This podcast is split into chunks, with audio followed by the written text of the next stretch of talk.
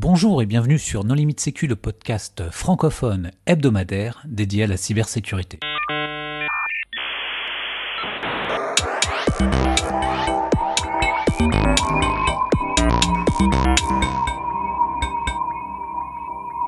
Alors avant de commencer, je souhaiterais vous indiquer que nous sommes partenaires de l'événement Le Hack qui se tiendra à la Cité des Sciences à Paris les 6 et 7 juillet. Et donc la première personne à utiliser le hashtag NoLimitSecu223 sur Twitter remportera une place pour participer à cet événement. Alors euh, aujourd'hui, nous recevons Stéphane Bortsmeyer pour son livre Cyberstructure euh, qui a été primé euh, au FIC et dont on recommande la lecture à tous nos auditeurs. Bonjour Stéphane. Bonjour. Et pour discuter avec lui, les contributeurs No Limit Sécu sont Hervé Schauer. Bonjour. Et moi-même, Nicolas Ruff. Bonjour Hervé, bonjour Nicolas. Alors euh, Stéphane, pour les gens qui ne te connaîtraient pas, euh, est-ce que tu peux te présenter en deux mots? Alors, euh, je suis ingénieur, je m'occupe plus spécialement des techniques d'infrastructure de l'Internet, notamment bah, le DNS, le système des noms de domaine, et je travaille à la FNIC, le registre des noms de domaine en .fr, et quelques autres. Alors, écrire un livre, c'est so hardware, c'est so Brick Mortar. Qu'est-ce qui t'a motivé à écrire ce livre et de quoi il parle? Euh, c'est pas si euh, brick and mortar que ça. Il y a aussi une version euh, e-pub, donc ceux qui veulent du tout électronique, du tout numérique peuvent euh, peuvent l'acheter. Et la version e-pub n'a pas de DRM et est moins chère que la version papier, ce qui reflète les vrais coûts de fabrication, et ce qui n'est pas le cas de, de tous.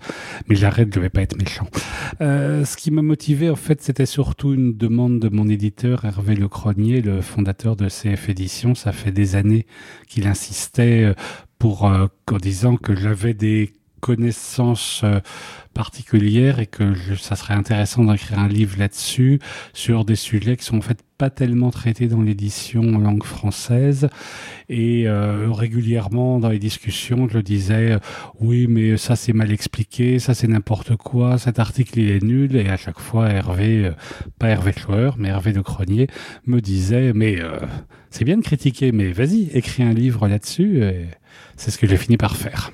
Les éditeurs, ils sont toujours à la recherche de livres, hein, euh, puisqu'il manque de bons livres. Et là, c'est ce qui est, extraordinaire, c'est la vulgarisation, c'est-à-dire d'arriver à faire comprendre au grand public tous les enjeux qu'il y a derrière ce qui manipule tous les jours. C'était euh, quelque chose de, de difficile. T'as mis combien de temps à écrire? Le travail d'écriture à proprement parler, ça a pris un an à peu près, euh, sachant que j'étais salarié à temps plein pendant ce temps-là. Un autre facteur qui fait que ce livre, j'y travaillais depuis longtemps, c'est que maintenant mes enfants sont grands, sont autonomes, et donc ça, ça libère un temps fou, c'est formidable. Euh, donc un an de travail régulier là-dessus. Et la vulgarisation, c'est facile? Non. Non, c'est très difficile. Euh, surtout, euh, j'ai tendance à regarder d'un œil très critique les livres des autres et puis quand il faut en écrire un soi-même on s'aperçoit que c'est pas facile. Euh, et la vulgarisation particulièrement et là-dessus euh, ce livre a bénéficié de relecteurs et de relectrices euh, sévères qui ont pas hésité à faire des remarques du genre euh, ce chapitre est complètement nul, faut le refaire. Ou bien telle chose tu l'as pas expliqué et moi je disais ben ça il y a pas besoin tout le monde connaît. Non non tout le monde ne connaît pas, faut l'expliquer. Et puis mon éditeur a aussi travaillé là-dessus. C'est important parce que tous les éditeurs ne, ne font pas le même genre de travail. Euh, notamment tous ne travaillent pas avec l'auteur sur le contenu, mais moi ça a été le cas. Donc, ou ne travaillent plus parce que l'édition n'est plus toujours ce qu'elle était.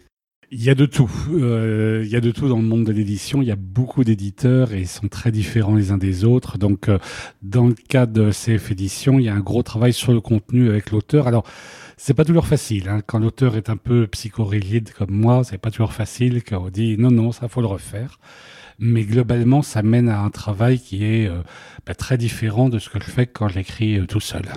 Alors, qu'est-ce que tu nous expliques dans ce livre? Il y a deux grande partie. Euh, la, en fait, la plus importante, c'est la seconde, hein, qui est une série d'études de cas, pas forcément très corrélées entre elles, une série d'études de cas sur des problèmes politiques liés à l'Internet, et notamment à l'infrastructure de l'Internet, donc le, la politique de peering BGP, le chiffrement, la sécurité et ses conséquences euh, politiques, euh, l'accès, enfin, la capacité d'accès à Internet, tout simplement, ne, ne, pas se retrouver exclu. Et toutes ces questions-là, euh, je voulais traiter de manière un peu plus approfondie que ce qu'on fait d'habitude. Et ça, ça nécessitait d'expliquer avant comment fonctionne l'infrastructure de l'Internet. La majorité des livres qui parlent d'Internet et de politique en français, même dans d'autres langues d'ailleurs, c'est uniquement euh, Internet réduit à Google, Facebook, Instagram et deux ou trois autres. Et c'est souvent, enfin souvent l'auteur quand on le lit, vraiment il connaît pas bien le sujet. Enfin il a des idées politiques parfois bonnes, mais euh, il connaîtrait le sujet, il dirait moins de bêtises, on se dit. Et donc d'où la première partie sur l'explication de l'infrastructure de l'Internet qui à l'origine devait être plus courte puisque moins importante et qui en fait a grossi, grossi et doit faire maintenant la moitié du livre. Euh, moi j'ai lu le livre de, A à Z. Hein. J'ai eu un peu peur quand je vois que la première phrase c'est je tenais le village multimédia à la fête de l'humanité en 1990. Mais euh, je dois dire que le livre est vraiment extrêmement bien fait, très pédagogique. Je... Mais ceux qui connaissent Stéphane depuis longtemps le savent aussi depuis longtemps. On, on retrouve dans, dans, le livre beaucoup de choses que, en tout cas, pour moi, je savais déjà. Enfin, de lui, pas sur le fond. Oui, oui, non, mais ce que je veux dire, c'est que c'est pas un livre euh, trop politisé et trop partisan. Il est très factuel. J'ai pas relevé, j'ai relevé quelques erreurs dont je parlerai à la fin de l'émission, mais globalement, c'est vrai qu'il est très très bien fait. Et je l'ai lu dans le train et je n'avais pas besoin d'accès Internet. Il n'y a pas de référence à des pages web ou des choses comme ça. C'est un livre que tu peux lire dans le train sans connexion. Et ça, c'est vraiment aussi euh, très appréciable. Parce qu'aujourd'hui, tu achètes un livre de pirate, c'est que des liens vers des sites web, des outils, des trucs qui ont disparu. Et du coup, au bout de six mois, le livre est périmé. Alors que là, enfin, je pense qu'il va rester euh, pertinent il restera dans l'histoire. Alors quand il dit à l'introduction que les politiques, euh, quand il leur disait qu'un jour tout le monde aura un ordinateur euh, avec une connexion Internet, les politiques le croyaient pas, c'est clair que dans le contexte de l'époque, euh, l'immense majorité des politiques le croyaient pas. Mais souvenez-vous qu'ils connaissaient même pas l'informatique. Donc pendant longtemps, le seul et unique politique qui connaissait un petit peu le sujet, je m'excuse de le citer, le seul que j'ai connu avec une adresse électronique CompuServe, c'était François Fillon. ben, c'est bizarre, hein, mais bon, il y avait aussi Alain Madelin qui était sur Internet après, euh, mais c'était effectivement anecdotique à l'époque et ces gens-là, même lorsque c'était un grand professionnel comme Stéphane qui leur expliquait, expliquait ben, ils percevaient pas le fait que c'était l'avenir. Oui, ben, on a tous vu ce rapport sur le Minitel euh, dans la fin, à la fin des années 90 qui disait que euh, Internet avait aucune chance de s'imposer puisqu'il n'y avait pas de monétisation possible. Et je me souviens plus du nom de l'auteur, mais Gérard Terry. Alors, euh, ce livre euh, explique très très bien l'Internet. Il parle un petit peu de sécurité. Alors, j'ai relevé euh, deux, trois anecdotes qui pourraient amuser nos auditeurs. Par exemple, tu dis que suite au piratage de Bercy, ils en ont profité pour supprimer l'accès à Twitter aux, agents de la fonction publique sous prétexte de renforcer la sécurité, alors que le piratage n'avait absolument pas passé par Twitter et que Twitter n'avait rien à faire là-dedans. J'ai trouvé cette petite référence amusante. Euh, c'était dans le rapport du sénateur Bockel, ça. Donc c'est de là que vient cette anecdote.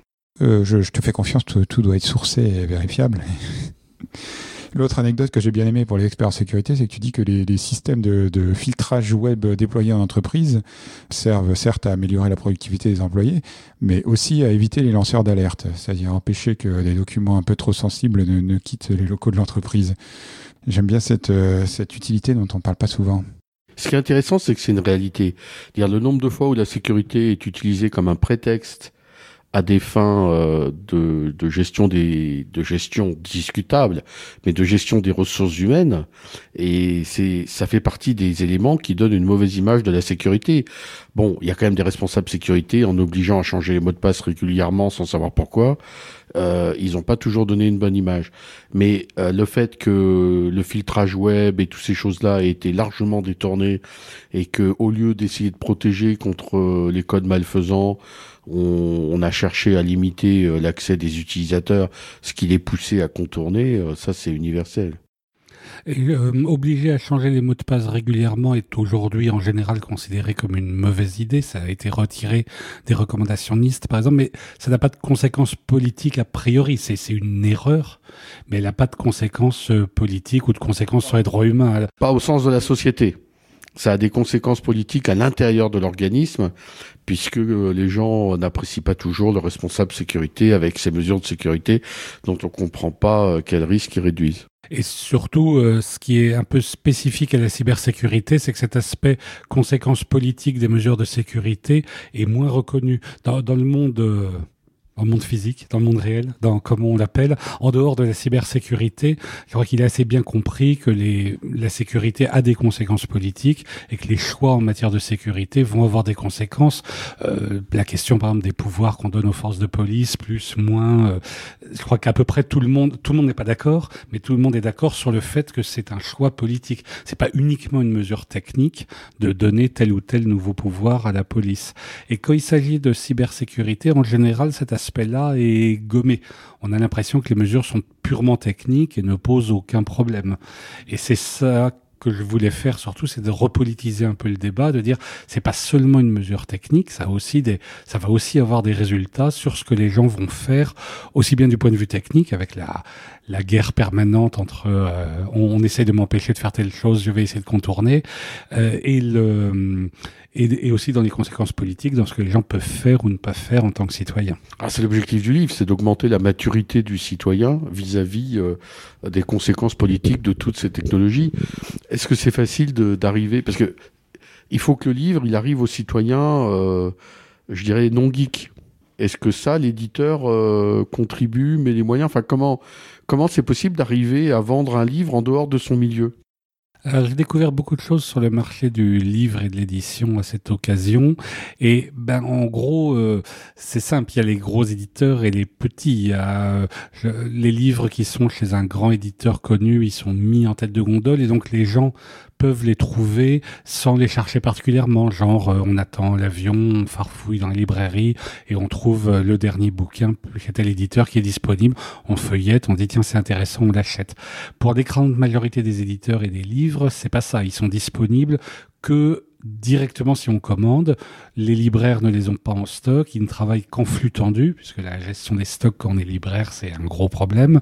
Et donc, il n'y a pas cette possibilité de découvrir euh, par accident, feuilletant, il n'y a pas de sérendipité possible. Et, évidemment, bien sûr, il y a la vente en ligne aussi, puisque le livre a une version e-pub. Et là, on, tombe sur un autre problème. On tombe sur les fameux algorithmes qui décident de recommander tel ou tel livre, de suggérer tel ou tel livre. Et puis, les lecteurs qui ont acheté ce livre ont aussi lu. Euh, une fois, j'ai trouvé un ouvrage de jardinage en même temps que, que mon livre. J'ai pas bien compris quel était le rapport, mais les algorithmes sont mystérieux. Donc c'est vrai que c'est extrêmement difficile de percer, surtout qu'il y a maintenant le discours sur la politique et l'Internet, il est un peu maintenant euh, figé. Il y a un certain nombre d'acteurs euh, connus qui passent en boucle dans les médias. Il y a un certain nombre de thèmes dont on doit parler. Euh, Google est méchant, Facebook est encore plus méchant, les robots tueurs vont prendre le contrôle de notre vie et l'intelligence artificielle va faire tourner le tramway du mauvais côté. et c'est vrai que c'est assez difficile et c'est pas très audible d'avoir un autre discours, euh, surtout qui commence par dire bon bah on va vous parler d'infrastructure. L'infrastructure, par définition, c'est ce qui est ennuyeux.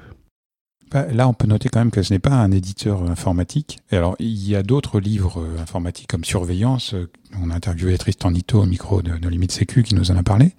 Mais il y a aussi plein de sujets de, société qui sont pas directement liés à l'informatique, peut-être à la technologie, comme le neurocapitalisme ou les choses comme ça.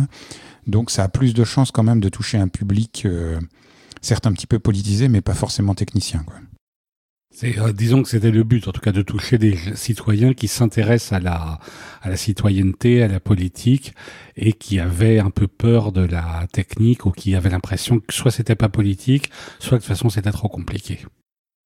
Alors dans ton livre, j'ai vu que tu lançais une petite pique à Hervé, puisque tu disais que les normes et les standards, c'était la même chose, euh, que euh, les normes avaient simplement l'air d'être plus officielles, mais qu'en fait absolument personne n'était contraint de suivre l'AFNOR, par exemple, ou ce genre de choses. Hervé, t'en penses quoi? Normes et standards, même combat? Non, mais il faut euh, bien voir qu'il y a effectivement euh, des gens qui considèrent qu'à l'ITF, on, fait des standards alors qu'on fait des normes au sens euh, du, de la définition normalisée du mot norme, qui est un consensus entre les acteurs du marché. À l'inverse, on considère que à l'Union internationale des télécommunications, ITU, dans son acronyme anglophone, on fait des normes alors que ça il n'y a pas le consensus entre les acteurs du marché. Euh, ce sont quand même des opérateurs de télécom qui s'arrangent entre eux dans leur intérêt et pas dans l'intérêt consensuel de la communauté euh, avec les, utilisateurs, les consommateurs, les etc. ou même les États. Donc euh, ça, ça change rien au final, euh, le législateur, euh, il pourra choisir d'imposer ce qu'il veut, et lorsqu'il veut référencer des textes euh, techniques, bah, ils sont capables de, de, prendre des documents absolument n'importe où et de les faire passer en normes européennes pour pouvoir les référencer dans le décret d'application d'une loi. Euh, il y a un exemple qui plaira sans doute aux gens qui écoutent nos limites sécu, c'est l'exemple de euh, TLS 1.3. Euh, quand TLS 1.3 était normalisé à l'IETF, il y a une grosse bagarre autour de la volonté de de n'autoriser que les algorithmes à confidentialité persistante et donc de ne ces algorithmes étaient critiqués par certains, ils disaient que ça faisait perdre de la visibilité. C'est-à-dire qu'on ne pouvait plus regarder les flux TLS, qui était effectivement un peu quelque part le but. À l'IETF, il y a eu un long débat très pénible là-dessus, très douloureux, et finalement, les tenants de la confidentialité persistante ont gagné. Qu'est-ce qui s'est passé à ce moment-là? Les gens qui étaient partisans de ce qu'ils appelaient la visibilité, c'est-à-dire la possibilité de déchiffrer les flux, euh, ont porté ça à l'ETSI, une autre organisation de normalisation, qui a normalisé quelque chose qui s'appelle ETLS, je crois, pour Enterprise TLS, un truc comme ça, euh, qui est euh, bah, la même chose, mais cette fois avec des systèmes avec euh, clés qui peuvent être transmises. Ce qui compte, c'est que personne n'implémente et n'utilise ce que fait l'ETSI et que tout le monde utilise ce que fait l'ITF. Donc de toutes les manières, ça sert à rien de faire une norme de façon qui sera utilisée par personne et, et que aucun État n'arrivera à même à imposer. Je l'espère, mais en tout cas, ça illustrait le fait que le choix d'une norme n'est pas évident et qu'il y a des enjeux politiques. Derrière ce qui peut passer comme quelque chose d'extrêmement technique, il y a des enjeux politiques derrière qui sont, euh, qui sont réels. Et euh, let's bon, je, oui, j'espère que ETLS sera vite oublié, mais je n'en suis pas complètement sûr. Mais comme tu le dis dans ton livre, ce qui va faire la différence, c'est qu'est-ce que va implémenter OpenSSL? Donc en fait, le technicien qui derrière va coder, en choisissant d'implémenter ou pas ETLS, finalement, il va prendre la décision pour tout le monde. Il y a plusieurs acteurs effectivement qui peuvent prendre une décision. Effectivement, celui qui va coder dans OpenSSL a un pouvoir euh, plus important. Euh, c'est pas forcément le type qui tape du code C au clavier aussi, ça peut être la personne qui le finance. On a beaucoup parlé dans ces dernières années du mode de financement du développement de logiciels libres et particulièrement d'OpenSSL qui a fait couler beaucoup d'encre. Euh, la personne qui arrive auprès des développeurs d'OpenSSL et qui dit voilà, je fais tel chèque mais vous implémentez ETLS, cette personne-là aussi a un pouvoir. Le développeur n'est pas un, un être abstrait qui choisit ce qu'il euh, le plus à programmer. Il, euh, il a des factures à payer aussi. Bon, la chance, c'est que là, il y a besoin d'interopérabilité, donc euh, il faut que ce soit implanté de part et d'autre. Et finalement, même quelque chose qui est implanté par une partie, mais pas par les autres parties, n'aura pas de succès. Alors, dans ton livre, il y a aussi une idée absolument géniale, toujours sur, l'idée des, normes et des standards, c'est que tu dis qu'on n'est pas obligé de les suivre. Et par exemple, sur les retransmissions TCP, rien n'imposait de, suivre les, standards et il y aurait pu y avoir un vendeur qui sorte avec une implémentation optimisée, qui renvoie les paquets plus rapidement et qui offre à ses clients euh, plus de bandes passantes euh, pour le même prix. Tu dis heureusement que personne n'a jamais eu cette idée, parce que sinon Internet se serait écroulé. J'ai une idée start-up maintenant. Je crois que le premier qui a mis en évidence ce problème publiquement, c'est Christian Huitema dans son livre Et Dieu créa l'Internet, où il parle de ce problème de TCP optimisé, c'est-à-dire en fait TCP égoïste, et où on réémet plus vite que ce qu'on a le droit dans l'espoir de battre les autres. C'est un problème général de partage d'un espace commun. Dès qu'il y a un espace commun à partager, on a au moins potentiellement le problème des égoïstes. Et il faut le gérer depuis euh, pas mal de millénaires, toutes les sociétés humaines ont été confrontées à ce problème et ont trouvé des solutions. C'est le mérite, par exemple, du bouquin d'Elinor Orstrom euh, sur la gestion des communs, euh, que de montrer qu'il y a toujours eu le problème est connu depuis longtemps et il y a toujours eu des tas de solutions pour le traiter. Pas, ces solutions reposaient souvent sur la surveillance réciproque. Euh, dans une société traditionnelle où il y a peu de gens et où ils se voient littéralement, on peut vérifier que quelqu'un n'empiète pas sur le champ du voisin ou par exemple ne, euh, ne travaille pas un champ qui devrait rester en jachère, des choses comme ça. Avec le cyber, c'est évidemment plus compliqué. Avec l'informatique, c'est plus compliqué. Euh, la possibilité de d'abus, de triche est plus élevé. Euh, mais ceci dit, ça marche quand même, puisque justement, il n'y a pas eu euh, de vendeur qui ait essayé de pousser cette idée d'un TCP optimisé. Peut-être parce qu'implémenter TCP, c'est quand même pas de la tarte, et il y a relativement peu d'implémentation, et les gens se connaissent, donc euh, ça se verrait, et c'est sans doute cette pression sociale qui fait que ça ne s'est pas fait pour l'instant. Mais ce genre de pression sociale n'est jamais parfait et il y a l'équilibre est toujours menacé à tout moment. Dans Ridieu écrit Internet, euh, Christian Huitema expliquait que, alors je sais plus de quand date le livre, mais il est vraiment très ancien ce livre. Et, il expliquait que, ben, comme euh, tout allait devenir un, objet connecté un jour, alors évidemment c'est bateau aujourd'hui puisqu'on a des objets connectés partout, mais à l'époque je pense qu'il était un des premiers à expliquer pourquoi l'interrupteur, l'ampoule, etc. deviendra un objet connecté. Il, il, il utilisait ça pour expliquer la nécessité d'IPv6. Et je ne sais pas si on est 20 ans ou 30 ans plus tard, je n'ai plus les dates en tête, mais finalement, oui, ça y est, euh, tout est connecté, mais les objets connectés n'utilisent pas des adresses IPv6. Qu'est-ce que tu en penses? Euh, bah, IPv6 c'est un cas intéressant parce qu'a priori c'est quelque chose de vraiment purement technique. Enfin, je veux dire, c'est facile de dire Monsieur Michu s'en moque complètement que ces adresses IP fassent 32 ou 128 bits euh, parce que les conséquences des choix sont un peu lointaines. Euh, le fait de déployer ou pas déployer IPv6 a des conséquences qui sont très loin de la personne qui a décidé de le déployer ou pas. Euh, et donc ça rend, ça fait que les conséquences des choix ne se voient pas trop. Et c'est vrai que c'est un problème courant en informatique, c'est que les les choix ont des conséquences assez loin. Euh, par exemple, euh, il suffit de regarder le code d'un n'importe quel logiciel de qui doit fonctionner un peu en pair à pair, des logiciels de euh, communication vidéo ou audio sur IP, et la majorité du code réseau est, est consacré à contourner les NAT ou tous les trucs intermédiaires qui sur le réseau font des histoires. C'est-à-dire le code réseau pourrait être infiniment plus simple et plus direct si tout le monde avait une visibilité directe sur tout. Pour différentes raisons, le manque de déploiement d'IPv6, mais pas seulement, euh, ça n'est pas le cas. Euh, Alice peut pas envoyer un paquet à Bob directement. Euh, c'est, clairement l'internet ne fonctionne plus comme ça, et ça a des conséquences. Une des conséquences les plus visibles, c'est donc les applications qui ont un code maintenant beaucoup plus compliqué. Donc les coûts, c'est aussi un problème aussi qu'on gère un espace commun, c'est que c'est pas tout le monde n'est pas dans la même position, et donc les gens qui supportent les coûts ne sont pas forcément ceux qui ont pris les décisions. Ici, c'est surtout les développeurs qui trinquent il y a aussi des conséquences politiques. On passe par des relais euh, à pu savoir qu'en faire. Et donc, il y a un pouvoir au relais. On ne parle pas directement. C'est pas un peu politique, ça? Si, tout à fait, tout à fait. Et c'est un truc peu connu de l'internet, c'est qu'effectivement, on le passage d'un modèle de bout en bout, où Alice envoie un paquet IP directement à Bob et Bob réplique de la même façon.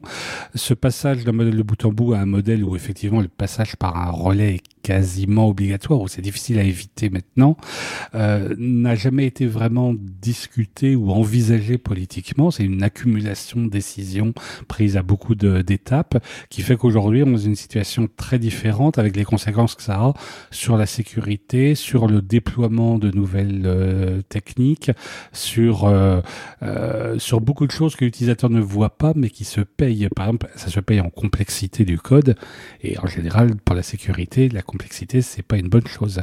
le prochain étape, ça sera le déploiement de Quick par exemple.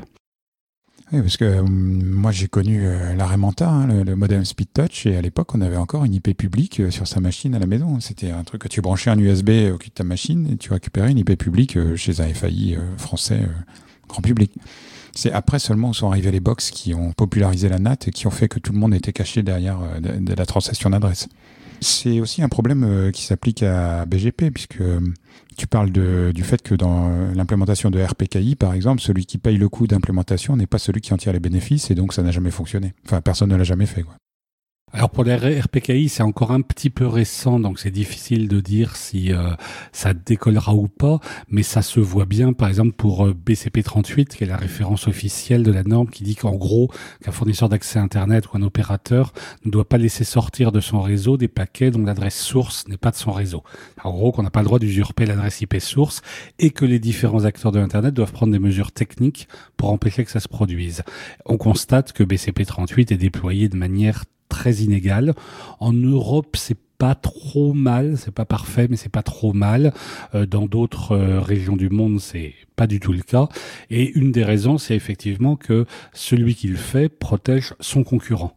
Donc c'est vrai que quand on va voir son directeur financier et qu'on dit j'ai une idée d'un projet, ça va nous coûter tant, pas énormément, mais pas zéro non plus. Et euh, qu'est-ce que ça va nous rapporter? Ah ben ça va protéger nos concurrents. C'est sûr que c'est difficile à vendre. Alors si personne ne se protège, est-ce que tu es confiant pour l'avenir de l'Internet? Parce que quand même toutes les semaines on nous annonce que c'est la fin de l'Internet pour X raisons, entre les botnets, les attaques de puissance étrangère, les redirections BGP, euh, les débordements de, de, de routes dans les routes, enfin les de taille de d'adressage ou de choses comme ça. Et l'attaque du DNS.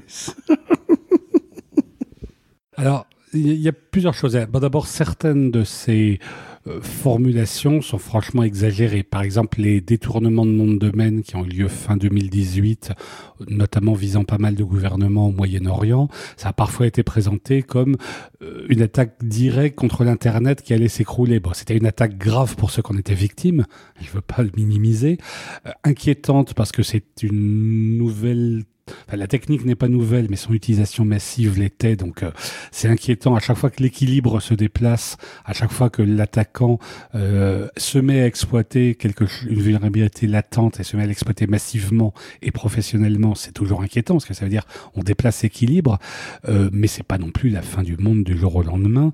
L'état la, de l'internet, c'est celui d'un système qui n'est jamais stable. C'est-à-dire qu'il y a tout le temps des nouveautés, tout le temps des changements, des nouvelles attaques, mais aussi des nouvelles défenses, des évolutions. Euh, ce qui est sûr, c'est qu'on pourra jamais se reposer. Ça, c'est surtout en sécurité, mais même dans d'autres domaines, on pourra jamais se reposer. Mais je vois pas de, de d'écroulement euh, immédiat. En fait, ça a été prédit des tas de fois qu'on aurait une grande panne, l'écroulement complet de l'Internet ou une attaque euh, pirate en tout. Ça ne s'est pas produit pour l'instant. Ça ne veut pas dire qu'il faut baisser les bras, mais enfin pour l'instant ça s'est pas produit. Et la raison pour laquelle ça s'est pas produit, c'est que euh, il y a quand même beaucoup de gens qui ont intérêt à ce que ça marche, qui sont des gens souvent compétents, souvent disposant de moyens importants. On n'est pas désarmé face à des attaquants euh, qui auraient tous les moyens. Il y a de, l'action des deux côtés. Il y a des choses qui s'améliorent avec le temps. Euh, la sécurité, c'est un peu comme l'alpinisme. Quand on regarde vers le sommet, on se dit euh, il est toujours aussi loin. Puis quand on regarde derrière ce qu'on a parcouru, on se dit non, quand même, on a avancé. Est-ce qu'il n'y a pas quand même des États qui ont intérêt à l'attaque? Et donc euh, qui ne risque pas de respecter euh, ce qui protège les autres. Comme la Russie qui a fait cette expérience de déconnexion totale d'Internet et qui estime pouvoir vivre sans, par exemple. Euh, alors ils l'ont pas fait, ils ont annoncé qu'ils allaient le faire. C'est pas tout à fait la même chose.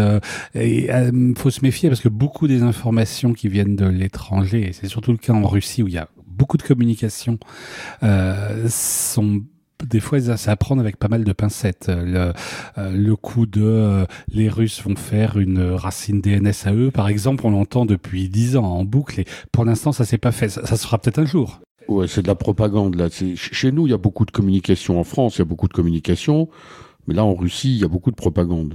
Euh, je vais être gentil, je vais pas demander quelle est la différence, mais le, donc le, oui, il y a des États. Alors après, effectivement, la crainte qui est souvent citée, c'est celle d'un attaquant qui n'aurait rien à perdre et qui donc serait irresponsable.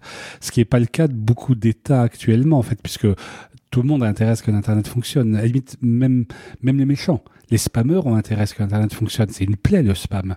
Mais ils ont intérêt à ce que l'Internet fonctionne parce que sinon, leur euh, business s'arrête. Donc, là, il est souvent dit que le vrai risque, c'est ceux des gens qui n'ont rien à perdre. Euh, allez, on va citer la Corée du Nord, c'est bien, ils vont pas, eux, ils peuvent rien dire. Il paraît qu'ils ont beaucoup de bitcoins quand même, donc s'il n'y a plus Internet, ils ne pourront pas les dépenser. Donc ça, c'est effectivement un risque, mais c'est ce que je disais sur le côté équilibre dynamique. L'Internet, il faut voir ça comme un écosystème. Il est jamais stable, il y a tout le temps des changements. Le climat se réchauffe ou se refroidit, ou il y a une sécheresse, ou il y a euh, tout à coup une nouvelle espèce invasive, ou au contraire, il y en a qui disparaissent. Donc euh, c'est jamais stable au sens où on on n'aura on jamais la solution qui ferait qu'on aurait un système qui n'aurait plus besoin d'évoluer, qui serait parfait, qui serait à l'abri de tous les problèmes. C'est pas comme ça qu'il faut aborder le problème. Il faut l'aborder effectivement comme l'écologie en disant ça sera toujours un équilibre instable, ça sera toujours en mouvement et c'est un système complexe donc les interventions maladroites peuvent faire euh, plus de dégâts qu'autre chose, mais ça veut pas dire non plus qu'il faut rester les bras croisés, il faut au minimum déjà observer donc récolter des informations et intervenir mais en étant prudent parce qu'on on peut aussi euh, faire des bêtises en intervenant. Euh, cette comparaison avec l'écologie, je la dois à Cory Doctorow qui a dit que, par exemple, vouloir faire un, système de sécurité, de cybersécurité où il n'y aurait pas de spammers ou pas de DDoS ou pas de fake news, c'est comme vouloir faire un écosystème où il n'y ait pas de microbes, pas de parasites. Euh, c'est le zoo. C'est la seule solution, c'est le zoo. Et si on ne souhaite pas vivre dans un zoo, alors faut accepter un système d'équilibre dynamique qui est un peu, un, peu angoissant de temps en temps, mais qui est celui de la vie. L'effondrement technologique, c'est aussi le sujet de la dernière BD de Bilal, qui est, paraît-il, assez visionnaire, donc ça peut quand même se produire. Euh, mais donc, euh, DNS, pour se protéger, il faut des racines alternatives euh, Comment ça marche? Est-ce que la Russie avait... Il bah, faut du DNS Les deux ne sont pas incompatibles. Oui, comme souvent en sécurité, il faut plusieurs choses en fait. Il faut plusieurs choses, chacune contribuant à gêner un peu plus les méchants et à protéger les gentils. Euh, pour le coup euh, des racines alternatives, le, par exemple, pour les attaques de la fin 2018 la visant des gouvernements au Moyen-Orient, euh, ça n'aurait rien changé puisque si on a une racine alternative qui délègue .lb Liban, qui était un des registre attaqué. Euh, si on a une racine alternative qui délègue .lb au même acteur que la racine de l'ICANN, bah, il y aura le même problème. Ça n'aurait rien protégé. Euh, c'est un des problèmes de la sécurité, c'est que les gens qui ont quelque chose à vendre ou à promouvoir, c'est pas forcément une démarche commerciale, ça peut être une démarche politique, mais quand ils ont quelque chose à promouvoir, euh, ils font des fois feu de tout bois et ils promettent des fois des choses qui n'ont rien à voir. Là, euh, pour ces attaques-là, donc qui étaient des piratages de registres ou des piratages de comptes d'utilisateurs auprès du registre, auprès du bureau d'enregistrement, une racine alternative n'aurait rien changé. Euh, les, le registre était le même, les utilisateurs étaient le même. Sauf une euh, racine sur la blockchain qui, elle, est impiratable. Ben oui, mais même si on met la racine sur la blockchain, ça règle pas le problème des domaines de premier niveau comme euh, .com, .fr, .lb, .eg et tout ça en dessous. Euh, c'est la un registre dans la blockchain aura résolu certains problèmes et on aurait créé d'autres, comme souvent en sécurité. Euh, par exemple, bah, là, par exemple, une bonne partie des piratages donc de, de 2018, c'était des gens qui avaient leur compte auprès du bureau d'enregistrement ou auprès du registre qui était insuffisamment protégé, genre un mot de passe trop faible.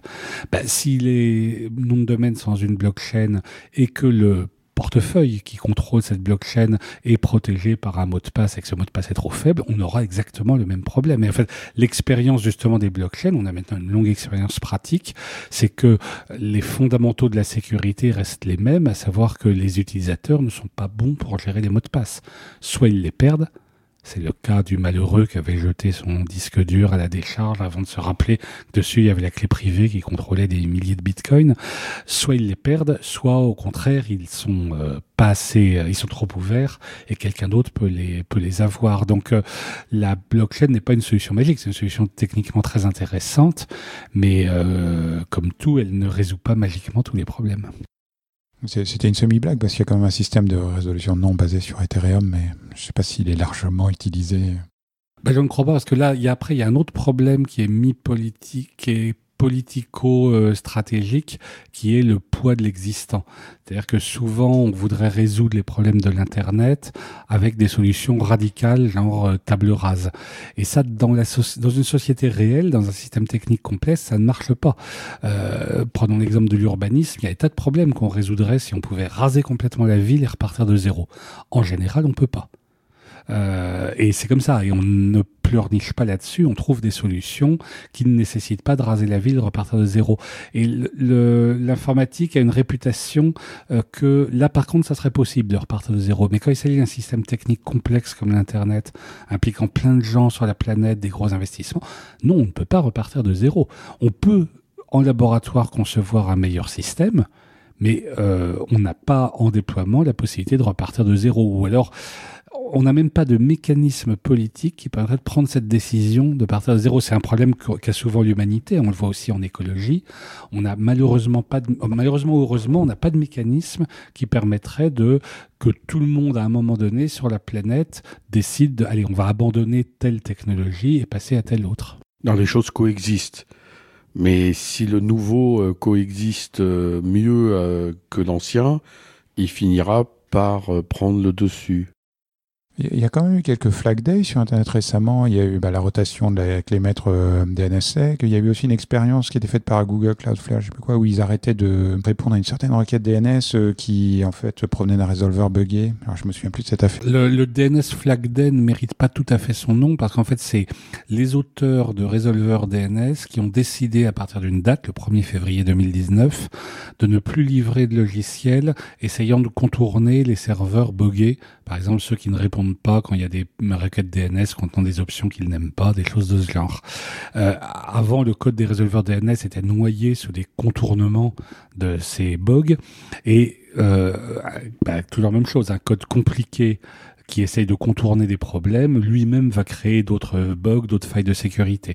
Donc depuis le 1er février, tous les auteurs de gros logiciels euh, de résolution DNS se sont mis d'accord pour ne plus livrer de logiciels et ses contournements, et donc que les zones ayant des serveurs buggés ne fonctionnent plus. C'est pas vraiment un flag day, puisque à partir du moment où les auteurs ne livrent plus le logiciel, avant qu'il soit déployé partout, euh, il va s'écouler très longtemps. D'autant plus qu'il s'agit souvent de logiciels libres, donc que des gens peuvent toujours remettre euh, les contournements euh, dessus. Et donc, euh, sans compter le cas de gros résolveurs publics comme Google Public DNS, par exemple, où le modèle de déploiement est complètement différent. Donc, c'est pas vraiment un flag day. Et quant à remplacement de la clé de la racine, ça l'est pas non plus parce que bah, déjà ça ne concerne que les résolveurs qui valident avec DNSSEC, qui fait entre 25 et 35 des utilisateurs. C'est complètement, c'est assez pifométrique comme chiffre, mais en tout cas c'est une minorité d'utilisateurs et euh, de toute façon ça ne, ça n'était pas un changement qui nécessitait une implication de tout le monde. La plupart des gens n'avaient rien à faire. Si par contre on voulait remplacer l'Internet par un système radicalement différent, reposant sur des technologies complètement différentes, il faudrait changer euh, aussi bien le smartphone qui est là, que le serveur, que tous les serveurs qui sont dans les locaux de Google, que la caméra connectée, que le desktop. Euh, euh, c'est une autre paire de manches. Hervé, est-ce que tu as des questions? Euh, non. je suis subjugué. Alors, est-ce qu'on passe au bêtisier en forme de conclusion? Au bêtisier? Il bah, n'y a pas de bêtises. Mais si, à un moment, par exemple, tu dis un GAFA comme Twitter, ça fait aucun sens, cette phrase. Quoi? Bah, GAFA, c'est Google, Amazon, Facebook, Apple. Il n'y a pas, à ma connaissance, de définition officielle Académie française de GAFA. Il y a la définition étroite, c'est-à-dire que GAFA désigne uniquement ces quatre entreprises-là, et il y a une définition plus large, celle que les l'utilise dans mon livre et que j'explique, qui est que ça désigne les grosses entreprises en situation d'oligopole. Euh, de ce point de vue-là, ça peut inclure Microsoft ou Twitter euh, sans problème. Une solution possible serait de rajouter une lettre à chaque nouvelle entreprise à qui on pense, et à ce moment-là, le sigle deviendrait rapidement euh, inutilisable. C'est-à-dire que maintenant, GAFA été remplacé par Natu ou Batix il n'y a pas de grande différence dans le modèle, à part qu'ils sont chinois au lieu d'être états-uniens, mais le modèle est un peu les mêmes. C'est-à-dire grosse entreprise dominante en position d'oligopole et qui donc, de facto, joue un rôle d'intermédiaire de point de passage obligé. Oui, et puis aussi euh, un État euh, qui euh, applique sa législation à la planète dans les deux cas on peut parler en Europe avec le RGPD, mais on fait ça aussi, mais on n'a on pas les mêmes moyens militaires. Mais... Ah ben le, le, le, RGPD est une toute petite euh, tentative européenne. Euh, L'Europe reste le continent le plus ouvert du monde. Très bien. Euh, est-ce que tu vois une conclusion Il faut trouver un truc pour pousser les gens à acheter le livre et à dire aux gens qui ne sont pas informaticiens de lire le livre.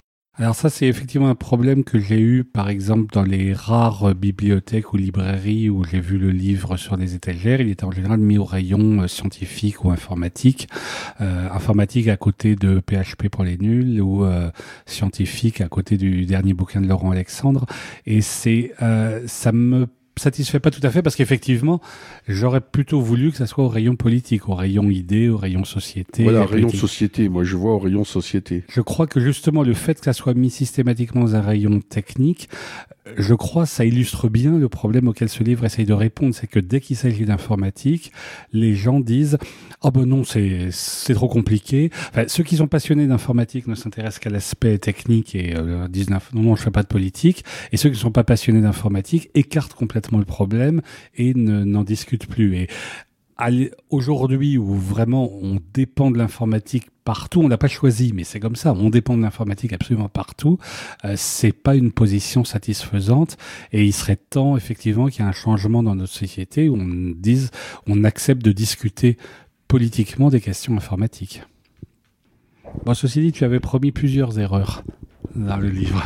Non, non, euh, c'était le, le truc qui m'avait fait rigoler, mais il y a aussi ce bon mot où tu dis euh, on n'utilise jamais le terme banlieue pour parler de Neuilly-sur-Seine. J'ai trouvé ça aussi très bien trouvé. Donc je pense que c'est un livre qu'il faut recommander à tout le monde. Il est très accessible, plein d'humour et je pense que même si on n'y connaît pas grand-chose d'informatique, on peut comprendre un peu mieux comment fonctionne le monde moderne et comment sont prises les décisions dans notre dos. Et le plus important n'est pas que les gens l'achètent, mais le lisent. Euh, le lisent et qu'on en discute et que j'aimerais voir aussi d'autres livres là-dessus. En fait, une de mes motivations, tu demandais au début quelles étaient les motivations pour faire ce livre, bah, j'ai regardé ce qui existait euh, en français, mais c'est pas très différent dans d'autres langues. Mais ce qui existait en français, c'est effectivement soit des livres techniques pour étudiants ou pour informaticiens professionnels, soit des livres sur les méchants GAFA, des fois bien d'ailleurs, des fois disant des choses bonnes, mais enfin mélangeant un peu Internet avec Facebook, considérant qu'Internet c'est Facebook et Google peut-être. Euh, et ça, c'est une vision qui me semblait euh, insuffisante de, l'Internet. Et donc, je me suis dit, il n'y avait pas vraiment de livre sur euh, ce, sujet-là. Bah, merci Stéphane. Donc, Cyberstructure aux éditions C et F qu'on trouve facilement en ligne ou alors qu'on trouve sur tous les salons où tu organises des dédicaces et apparemment elles sont nombreuses. ils sont nombreux. Merci à tous, nous espérons que cet épisode vous aura plu et à la semaine prochaine pour un nouvel épisode. Au revoir. Au revoir. Au revoir.